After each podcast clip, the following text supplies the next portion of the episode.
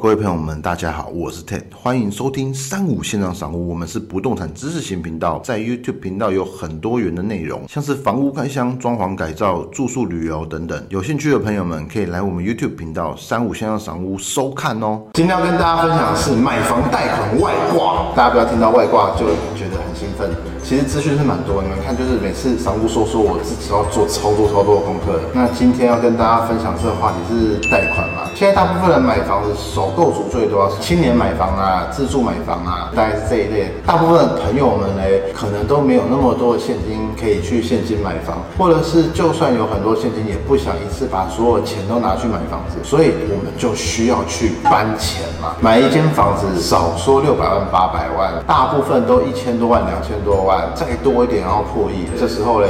银行是你最好的朋友。但但是我们自己没有要业配任何银行。总之呢，没有足够的现金的时候，哎，我们一定要想各式各样的方去搬钱嘛。那首先我们先讲这个搬钱好了。我们要买房子的立场，假设两千万的房子，我们至少要准备两成自备款，就是四百万的头期款，那是成屋的部分。那预售部分待会会讲到，我们需要自备的部分，那有需要银行贷款的部分。银行的角度呢，银行很简单，我是银行，我要借钱给你的话，银行愿意借款就是放款给你，有很多很多因素，主要两个最重要的因素哎，第一个就是担保品，第二个叫做还款来源。那第一个我们先讲担保品，其实担保品就是说，呃，我借你钱，你要有一个东西放在我这边，至少如果你跑掉了，我还有这个东西，这叫担保品。其实买房子最不用担心。那像如果说买汽车啊，或者买其他你要做贷款的时候，那个商品以车子来讲好了，因为车子总价比较高，它跟房子比较像，所以车子它是按照年份会一直没有钱的嘛。但是房子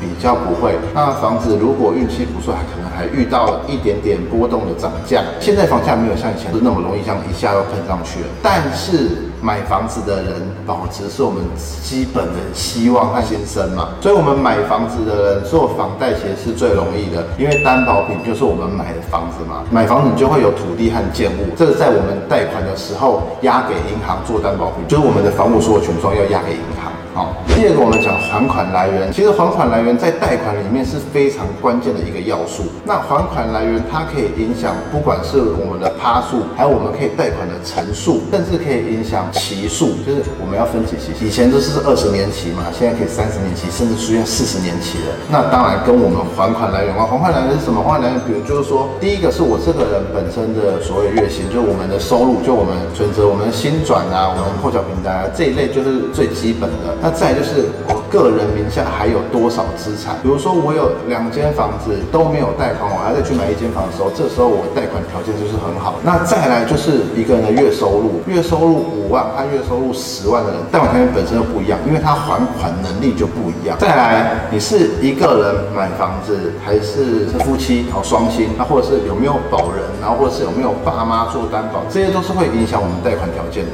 那为什么提到这个？现有粉丝他在 FB 的粉丝专业上面有问。这个问题，发现现最近越来越多人问，当然首购族或是没有买房经验的人可能越来越多，他们越来越关注这个话题。所以呢，特别先跟大家讲，就是哎，贷款一开始我们要了解的部分，还有银行在意的部分。再我们就讲成屋和预售屋。如果我们买的是成屋和预售，要去银行搬钱出来，它也是有一些是不一样的。那成屋的部分就很单纯，因为成屋已经盖好了嘛。当然，成屋也有实价登录，实价登录会有一个总价嘛。那银行也会去估你的房子，他认为多少钱，他愿意贷给多少钱。当然，实价登录也是银行参考的其中之一。那也不能说我想要买一间房子，那那边的行情只有两千万，但是我叫建商说，哎，那我要买两千五百万，我想要超贷，这样子方式是是没有办法的。银行自己都会去建价。那所以成屋很单纯，就是分成头期款基本两层啊。但其实有很多因素有可能让一个买房子的人贷不到八成，也就是说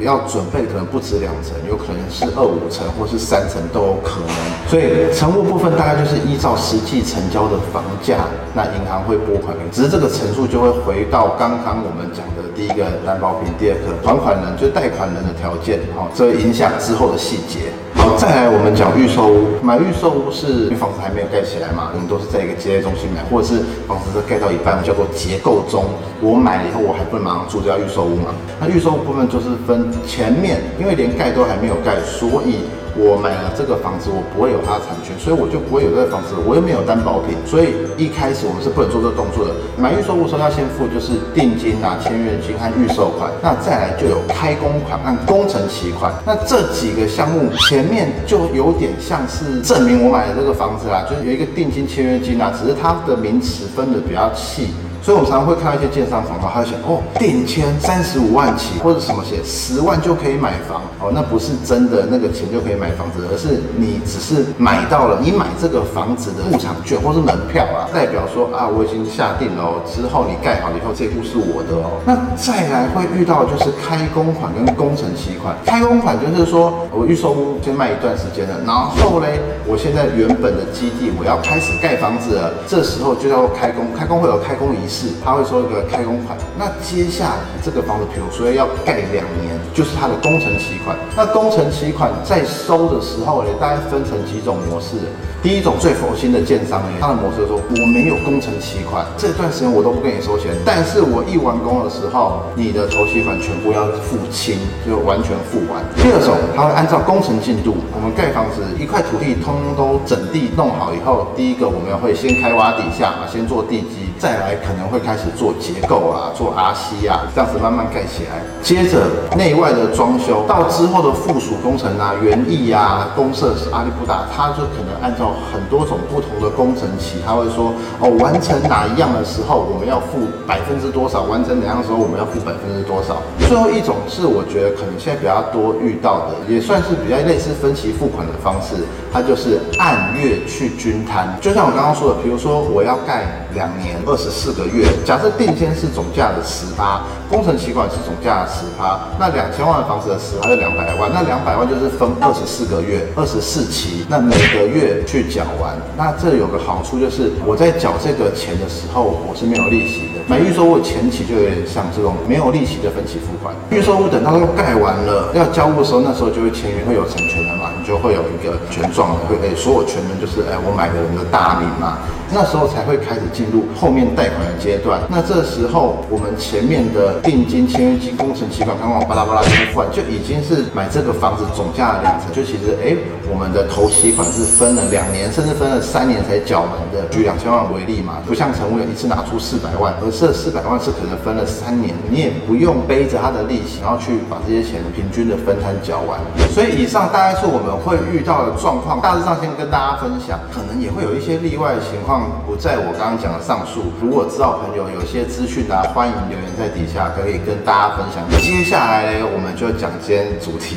每次主题都很慢的讲。好，外挂，我现在讲的是外挂。那这外挂呢，是成屋跟预售我们要贷款的时候可以使用的。可能很多人第一次买房不知道，但是对于一直有在买房子或者不动产行业的业内人员，大家都知道，其实某拜有零一啊，网络上其实都会写很清楚，就是所谓的含装贷、含装潢。一起贷款，或者叫做装潢配套，这大概有两种的意义。第一个就是我们买房子，一般的房子如果是空屋，空屋会有一个价钱。即使在二手市场，我们买的是一般人家旧公寓没有装潢，跟旧公寓，但是他花过两三百万去装修的，成交价不一样。连银行的人员会来建价的时候，他会给予的价值也是不一样的。也就是说，他愿意贷款给你的钱是不一样的。如果他建价的总价值高的时候，比如说两千万的房房子是空屋，但装潢过后变两千两百万，中间就差两百万。如果大家都是贷八成哦，两千万的八成是一千六百万，但是两千两百万的八成是一千七百六十万，所以你足足多拉了一百六十万。这边不是要教大家去贷很多很多的钱出来。我们在看新房买新房的时候，你买的空屋它是一个价钱，但是你也可以买十平屋，就是我们每次在赏屋节目里面带各位去参观的房子都是十平屋。那十平屋是因为比较有家的感觉，我们都拍空屋，它就是那种家徒四壁，没有什么好看的。希望把这整个氛围打造出来，